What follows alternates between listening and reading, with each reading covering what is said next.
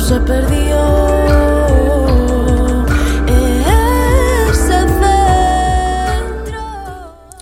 La poesía y la insistencia de la piel, la huella, el crujir, la cáscara, el secreto, que el hielo quema y que como escribe nuestra invitada es imposible dialogar con la ternura, porque la ternura debe ganar siempre, salir airosa, añadiría yo. Escribe Emily Dickinson, el agua se aprende por la sed, la tierra por los océanos atravesados, el éxtasis por la agonía, la paz la cuentan las huellas, el amor por el hueco de la memoria, los pájaros por la nieve. Hoy dejamos la puerta abierta para poder escuchar bien alto, en este gesto más radical, nuestro segundo recital poético. Como dijo Alicia Santurde, nosotras en estos recitales poéticos del gesto más radical solo vamos a ser facilitadoras del espacio para esas poetas, esos poetas que se han quedado sin atriles en bares, librerías y bibliotecas, para que la poesía entre en nuestros oídos, en nuestras casas, se quede con nosotros y nosotros, y como decía John Margarit, nos cure el alma.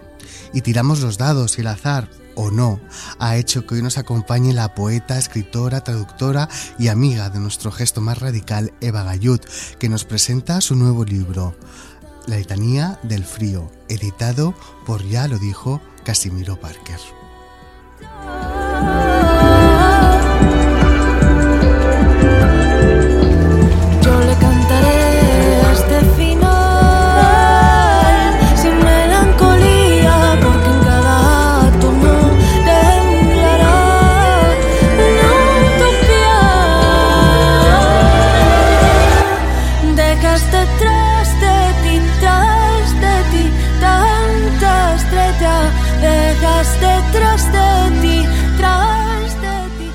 bienvenido. Bienvenidos, bienvenidos al gesto más radical en Ahora Sol Radio y en el 88.5 de la FM de Radio Almaina Granada. Hoy de Letanía del Frío con Eva Gayut. Eva Gayut, que nació en Madrid, es licenciada en Filología Inglesa, lleva más de 15 años dedicada a la traducción editorial. Entre sus traducciones literarias se encuentran poetas como Emily Dickinson, a la que hemos citado en ese herbario, eh, Vera Brittain, Margaret Sackville, Rupert Brooke, Kate Chopin, Bula Carter, Sala Ornewit, María Austin, eh, ha publicado la novela Los años oscuros, de la que hablamos en el anterior gesto más radical que estuvo aquí con nosotras. Los poemarios Raíz de Ave, editorial, ya lo dijo Casimiro Parker en 2018. El taxidermista, con la editorial Bancarrota en 2016, Ningún mapa es seguro, editorial Palimpesto en 2014 y Moléstame solo para darme de comer. Y ha aparecido en diversas antologías. Este es tu quinto poemario. Eva, bienvenida. Muchas gracias por estar con nosotros, con nosotras aquí. Muchas gracias a vosotras otra vez por invitarme, por traerme aquí a este gesto más radical que estoy encantada de compartir con vosotras. Esta letanía del frío que nos has regalado, estos poemas, el hielo quema. Sí, la nieve arde. el hielo quema y la nieve arde. Es un poema muy táctil que tiene mucho que ver con la, con la piel, ¿verdad? Con ese tacto, con ese deseo, con quizá con algunas cosas sin resolver y con lo amargo. ¿Qué te parece si nos empiezas a recitar ese primer poema que has elegido? Muy bien, pues vamos entrando, en vez de en calor, vamos a ir entrando en frío. Me soltó la mano me dejó ciega en la humedad de la neblina. Los vientos se dedicaron a, retorcerme el cuerpo. Lo dejaron seco y estriado, corteza muerta, escarchada. Me dejó en brazos del rugido del cierzo. Allí decidí que los océanos serían de hielo o no serían. No más líquidos salados ni flores tiernas como labios.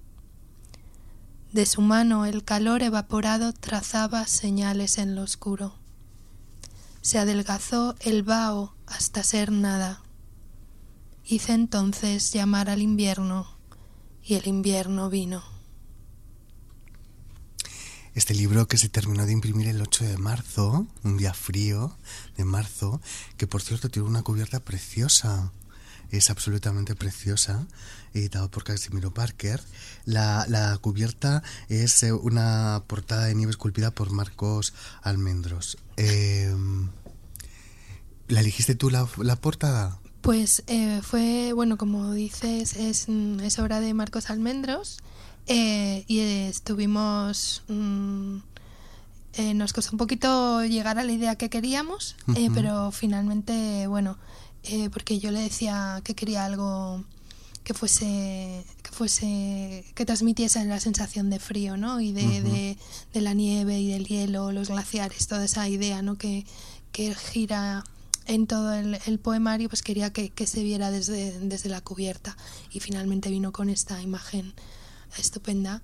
Y, y yo creo que bueno que, que es muy que es una buena puerta de entrada a este glaciar que es Letanía del Frío Es la mejor puerta posible, por supuesto. Porque además la piel siempre nos recuerdas que insiste en incendiarse. ¿Por qué será? Eh, sí. Em, es, un, es un poemario que, que trata sobre el deseo. Em, en principio, la, la, la voz protagonista Sí. em, lo que hace es negar el deseo y enterrarse en el, en el hielo para no sentir, para em, aislarse de toda sensación y de todo tacto. Y luego vemos como a lo largo del libro pues mm, van apareciendo, van ocurriendo cosas y van apareciendo otras, otras voces eh, que llevan al final a, a- a la voz principal, a la protagonista, digamos, a, a calentarse un poco las manos. Y a que el glacial, el glaciar se desplace. Sí, sí. Claro, todo, hay un juego de movimiento, de desplazamiento, de todo ese... mm, tenía intención de jugar con, con la idea del glaciar como algo que parece que está quieto, pero en realidad está en movimiento y además eh, ocasiona eh, estragos allá por donde pasa, ¿no? Va arrastrando, va partiendo, Mm. mm, rompiendo, aplastando, ¿no? A pesar de su lentitud y de su eh, aparente inmovilidad. Y a pesar de su aparente belleza también, ¿no? Bueno, la belleza, eh, no más que aparente, yo creo que es real. Es ¿no? real, pero es cierto también hay que saber Lo que esconde. lo que esconde y, ver- y buscar esa belleza, ¿no? Donde, donde está. Siempre digo que me gusta buscar la belleza donde, donde no es fácil encontrarla y entonces pues, voy a esos lugares que pueden ser un poco eh, extraños o atípicos para encontrar belleza. Y ese murmullo hay en la nieve, o en el hielo, en las cuestión en los eh, paisajes fríos, ¿no? Ese murmullo, las voces silentes. Sí, exacto. Sí, esos crujiditos. Esos crujidos. Sí, Sí, todo eso. que nos dice mucho. Nos dice mucho que está muy bien, además, muy bien eh, narrado y escrito en este, este poemario. ¿Nos puedes leer el siguiente, por favor? Sí. En este poemario hay diversos elementos que, que nos hablan, ¿no? Que nos Sí. hablan o que, o que hablan en algún momento. Como en este. Y dijo la cellisca, vendrán a aligerarte de ese manto de lana mojada que huele a humo y animal herido. Vendrán a descerrajar todos los cajones de la casa buscando las migas que dejaste para los ratones. Vendrán a perfumar tu cuerpo blando y azulado, a cepillarte el pelo y envolverlo con hojas. Vendrán cuando la luz sea tan pálida que se confunda con la niebla y a tientas por la casa marcarán todas las puertas con tiza roja. Vendrán cuando acaso sientan el golpe del pedrisco afilado cristal contra el pómulo. Hace seis mil días de invierno que te esperan. Es que es precioso. Y el cristal, y la huella, y la mirada, y los espejos, y los lagos helados en los que contemplarnos, ¿no? También están aquí. El hueco y la ausencia. ¿Y por qué es imposible dialogar con la ternura? Me he preguntado estos días. ¿Por qué, Eva? Porque, pues, eh, como decías, la ternura es que no hay que dialogar con ella, es- tiene que ser vencedora siempre, ¿no? Tiene que ser lo que, lo que nos mueva. Em, y, y bueno, es que eh, también la, la voz no está dispuesta a dialogar, está resistiendo continuamente. Entonces, mm, pues es un... Eso, una lucha, una resistencia, un, un, un no querer dialogar. Si quieres te leo. Sí, por favor. Es imposible dialogar con la ternura, como convencer a los árboles para que no tiriten. Inútil. No puedo amarrar el canto que llevo dentro, hacer que crezca como una rama que sale por la boca. No puedo convertir la cal en pedrisco, lanzarla hacia arriba, que caiga sobre tu casa, rompa tu juego de té y vengas descalza a pedirme un cuenco de sal para emular la nevada. Yo te daré mi boca, mi lengua, mi garganta, mi canto helado, invierno, mis manos transparentes. El deseo que, mm, que siempre está. Y los olvidos y las certezas también aparecen aquí, en estos troncos de árboles huecos, con pequeñas llamaradas de luz, que contienen pequeñas llamaradas de luz. El libro está compuesto de varios capítulos, ah, con un epílogo. Em, el cuerpo al final sale, podemos tener la esperanza de que se calienta. Sí, como decía al principio, eh, esta protagonista eh, literalmente digamos que se entierra en, en hielo, en la nieve, ¿no? Para no, para no sentir. Y al final, eh, en el último capítulo, como también decías, eh, ca- bueno, cada capítulo lo encabeza una, una cita, ¿no? Y, este último, antes del epílogo, eh, va encabezado por una cita de Laia López Manrique que dice, pero la piel insiste, ¿no? Entonces ahí vemos que re- el- se recupera el cuerpo, se recupera el tacto y, y se entra en, se, se entra en calor, la, la voz mm, decide eh, rendirse a ese, a ese calor, a ese tacto y a ese cuerpo. Eh, también, entre otras de las citas que aparecen en tu libro, esta preciosa de Chantal Maillard, Maillard, hallar la manera de arder bajo el hielo. Esa forma, ¿no? De seguir sobreviviendo de alguna manera. Es una supervivencia, ¿no? A pesar de que nos neguemos los deseos y, y Sí, los amores. es algo que permanece al fin y Sí. al cabo ahí latente debajo de toda esa capa de, de toda esa capa de hielo y de y de negación.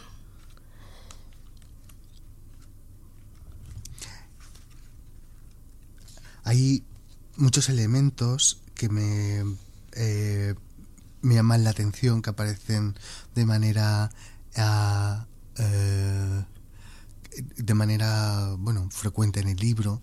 La yegua blanca, el ajenjo, la amargura.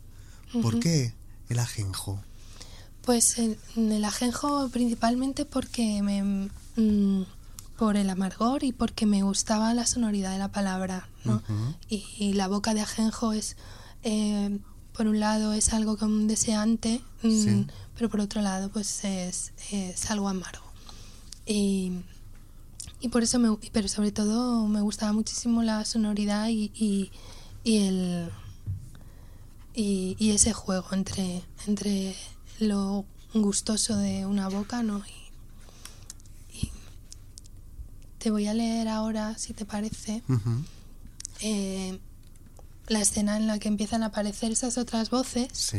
que empiezan a despertar eh, a la voz eh, protagonista.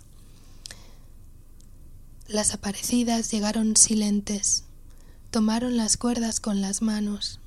En dos filas paralelas ascendieron la lengua de hielo. El inmenso trineo se deslizaba tras ellas. Su lentitud hacía crujir las entrañas del glaciar. La ventisca nubló mis ojos. No sé cómo llegaron a la cumbre. El sonido de sus pies sobre la nieve hacía que me hirvieran las manos. No quise seguir mirando. Al día siguiente el sol incidió sobre la cumbre con brillo desconocido. resuenan palabras preciosas en tu poemario, albur, esquirla, uh, gélido, mm, cántico, las ramas, los árboles, el crujido. Esto está muy presente durante todo este poemario. Es el quinto poemario que, has escrito. ¿Cómo ha sido el proceso? ¿Tiene que ver quizá algo con, con la pandemia, con, con, el año pasado, con todo lo que vivimos? ¿O, e, o son obras previas? No, este poemario es previo, es anterior a, la pandemia, sí. de, mm, de, hecho, bueno, estaba, estaba ya con el editor el poemario cuando, cuando llegó la pandemia.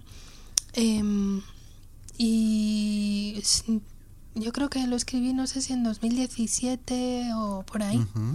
Eh, pero bueno, nació como otra cosa y luego, bueno, fue evolucionando hasta, hasta llegar a lo que a lo que es hoy en día, que es esta, este viaje a través del, del, invierno y del negar, de la negación del deseo. Las lágrimas con el frío se hielan también. Claro, hay un entumecimiento, un no mm. querer sentir, que se congelen las lágrimas.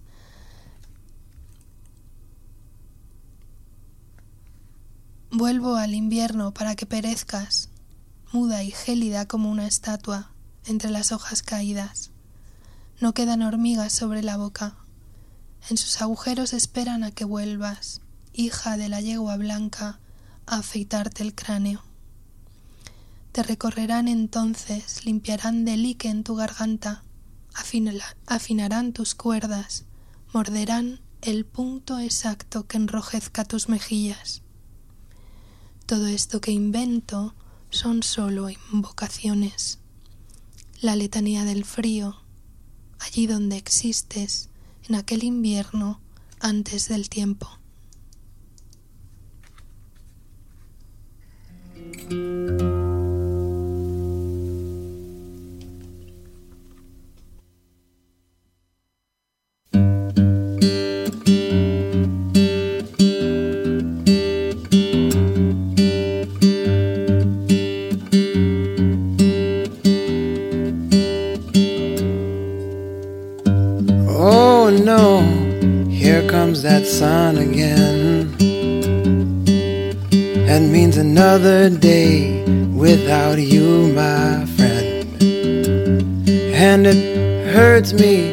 To into the mirror at myself.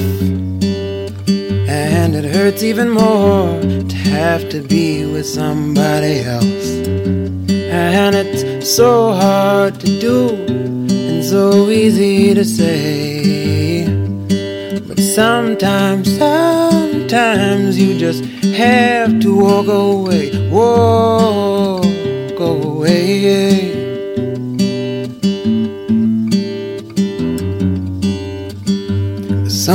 people to love in my life.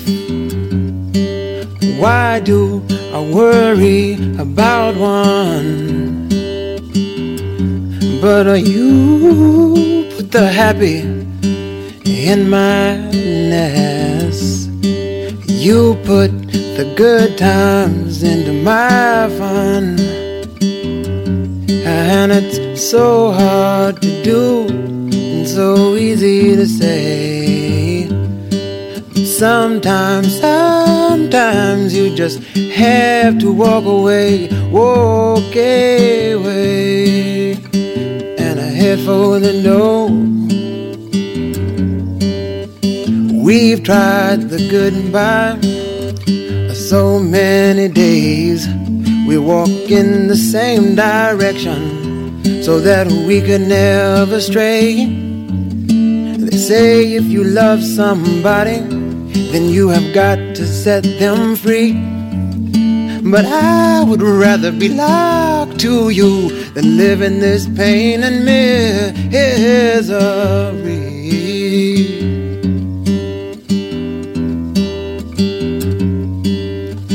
They say time will make all this go away.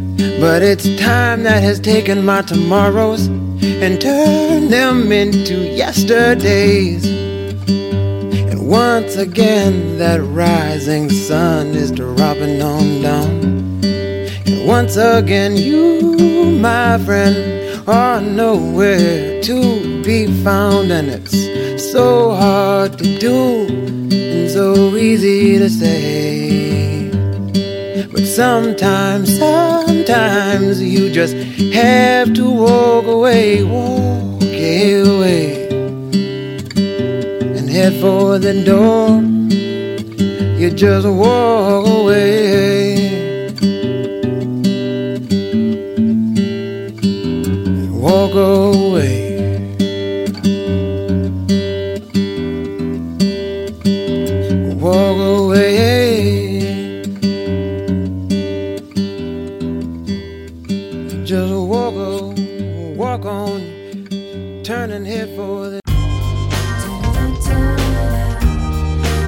Más radical. Nace con la vocación de un programa ornitorrinco, donde crecen y se mezclan cultura, literatura, música y disidencias. Dirigido por Sergio Vega y Alicia Santurde. Escúchanos en Agora Sol Radio.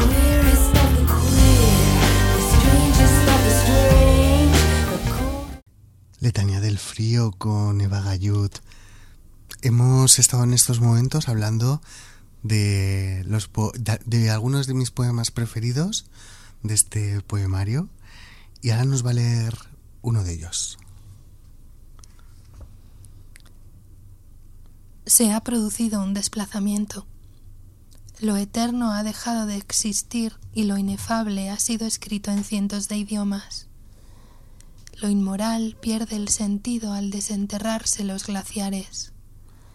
Puedo caminar por los neveros sin hundirme hasta la rodilla. El mundo me sostiene.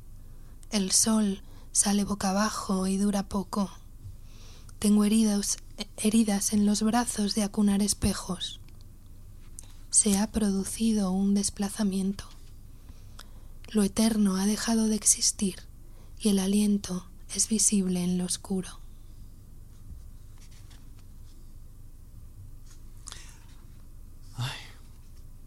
Es que mm, es eso, es como un momento para estar con, con, con uno mismo y quedarse, porque hay frases, hay versos ah, que son... am, no sabría bien, bueno, pues sí, como ese hielo, ¿no? Eh, a lo mejor que te toca la, que te toca la piel y de alguna manera te enfría y te abraza al mismo tiempo. Dejo marcados los encuentros con cintas rojas en las ramas. Se eleva el bosque en una lumbre cuando el viento agita los dedos de los espinos y las acacias.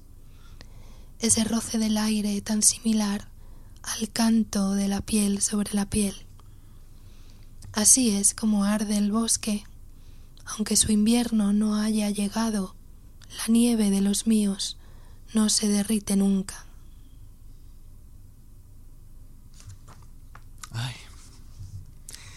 Y lo eterno, Eva. lo eterno.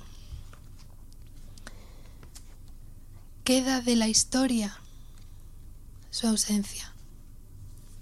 Hueco azul y suave entre los dedos. Llegan los destellos hasta el fondo del templo que nunca visitaste. Aléjate ahora de las brasas, no es hora de jugar con la fabila. Dejemos que, la, que nieve sobre el resto, el camino, el pedregal, el bosque, las ramas del rosal, los abedules. Aceptemos que el hielo sobre el abrazo cubra cualquier rescoldo. En el epílogo del libro se titula Informe preliminar sobre los hallazgos realizados bajo la lengua de hielo y la morrena que que arrasaron el deseo. Es ah, un deshacer, ¿no? Este, este epílogo em, lo concebí mm, para dar un punto, bueno, un punto de contraste con el resto del libro. Em, contiene como si dijéramos algunas de las algunas claves que se desarrollan a lo largo de, del poemario, pero yo me lo planteé como, como si fuera un documento encontrado en el futuro que intenta explicar qué es lo que ha ocurrido durante el libro. Es como si fuera un equipo de arqueólogos que llegan al lugar donde ha ocurrido todo esto mm. y, y, se ponen a, a, estudiar por los, mm, las cosas que han encontrado allí y se ponen a intentar entender qué es lo que, qué es lo que ha ocurrido. Y no, no, no llegan a, a, ninguna conclusión. Para, vamos, eso, para eso también para eso está el lector, ¿no? que llegue a sus conclusiones. Lo que yo quería poner era eso, un punto de, contraste, un punto de humor también. Yo me lo tomo con mucho humor este, este epílogo. Mm, porque es, mm, es, esto, nos habla de la, de la incapacidad de, de, interpretación de, de, ciertas cosas cuando se miran desde un prisma que no, que no es el... En este caso me, eh, me imaginaba un grupo de señores eh, muy heteropatriarcales eh, intentando descifrar lo que había ocurrido. Y claro no, no daban con las con, con, con las claves no eh, porque sus referentes son, son otros y, y, bueno, eso, esa es el, la clave, digamos, del, del, epílogo, que es el poema más largo de, de todo el libro y que si te parece lo leo. Sí, por favor. Informe preliminar sobre los hallazgos realizados bajo la lengua de hielo y la morrena que arrasaron el deseo. Sobre la primera capa de hielo no se advierten huellas ni señales. No hubo vida con fuerza suficiente para horadar la cáscara salvo paralelas marcas que van del extremo del valle a la rimaya, donde realizan un giro y descienden paralelas al primer par. Quizá sea esto un vestigio del paso del mecanismo de transporte que trasladó hasta la cumbre de la ladera sur el monolito de bronce que, con su destello, marca el alba durante el invierno los estudios realizados no arrojan más luz sobre este artefacto, pero aseguran que no pertenece a la montaña. Las mediciones realizadas no encuentran correspondencia entre las medidas tradicionales romanas y la separación de las marcas. Los expertos resaltan el hecho de no haber hallado restos equinos. Bajo la primera capa de hielo extraída en bloques de dos metros de alto, se observaron restos de diversas criaturas zorros, liebres, ratones, una perra blanca sin dientes y lo que parece un dedo humano cercenado por el frío. Además se encontraron trozos de ramas, raíces, cuatro maderas y un trozo de espejo, del que los expertos aún dudan de su posible uso tiras de tela roja, hebras de hilo azul, una taza de porcelana, dos botones, tres lazos de seda, un lápiz de grafito de cuatro centímetros afilado a cuchillo. Nos encontraron restos de papel o similar. En la capa de hielo que descansa sobre el terreno, por efecto de abrasión se han transferido centenares de brotes vegetales, hojas, ramas, tallos verdes, terrones de barro, parches de musgo, líquenes diversos, esporas, rizadas hojas de lecho en su estadio primitivo, exoesqueletos de insectos, huesos de pequeños mamíferos, falanges de dedos humanos, dientes, cabellos y uñas de individuos no identificados. En la cota superior del circo se hallaron cuernos y vellones, y un cuenco tallado en madera. El cuerpo se encontró enterrado en posición vertical, con la tierra a la altura de las rodillas. La capa de hielo cubría el resto. Alrededor del supuesto enterramiento se hallaron rastros de madera quemada. Los expertos intentan explicar por qué el interior de los troncos se hallaba aún encendido. Muchas gracias Eva Gayut por este regalo de la letanía del frío. Si me permites, quiero leer uno. sí, por supuesto. Muchas gracias a vosotros por, por traerme aquí, de verdad. Eso, eso es la pureza, colisión entre los cuerpos del deseo, un descenso rápido, una corriente fría, no distinguir a la mujer de la caída del asteroide. Todos estos eh, poemas, todas estas frases y versos preciosos lo podéis encontrar en Letanía del Frío, el nuevo poemario de Bagayut, publicado por ya lo dijo eh, Casimiro Parker, un libro necesario ahora que se acerca el verano. Puede parecer una contradicción, pero hay que quemarse, ¿no? Sí, está bien, está bien refrescarse y quemarse un poquito. Las dos cosas. Eva Gayud, muchas gracias por estar con nosotros en este gesto más radical dedicado, en este segundo recital poético del gesto más radical. Ha sido un honor y haceos, por favor, con la letanía del frío. Muchas gracias, de verdad, y un placer estar aquí.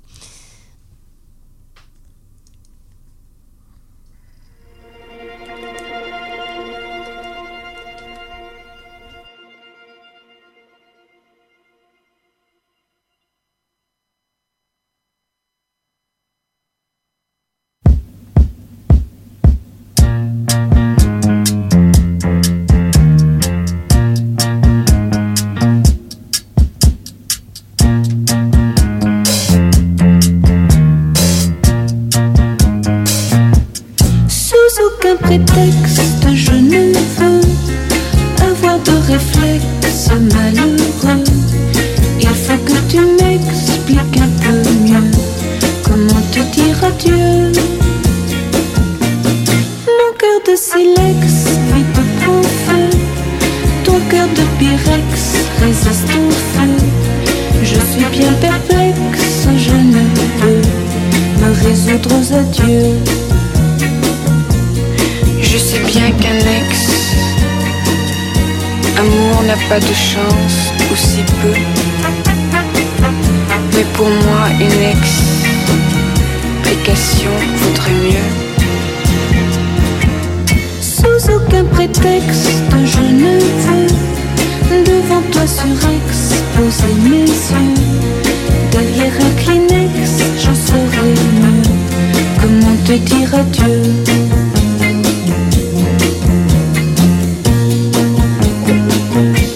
Comment te dire adieu?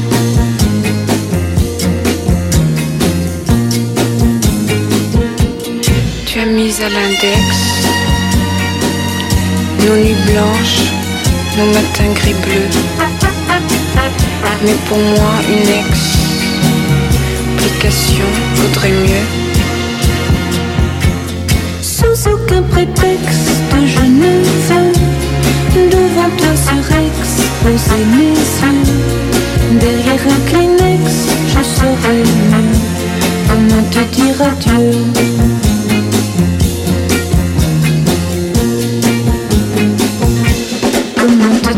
to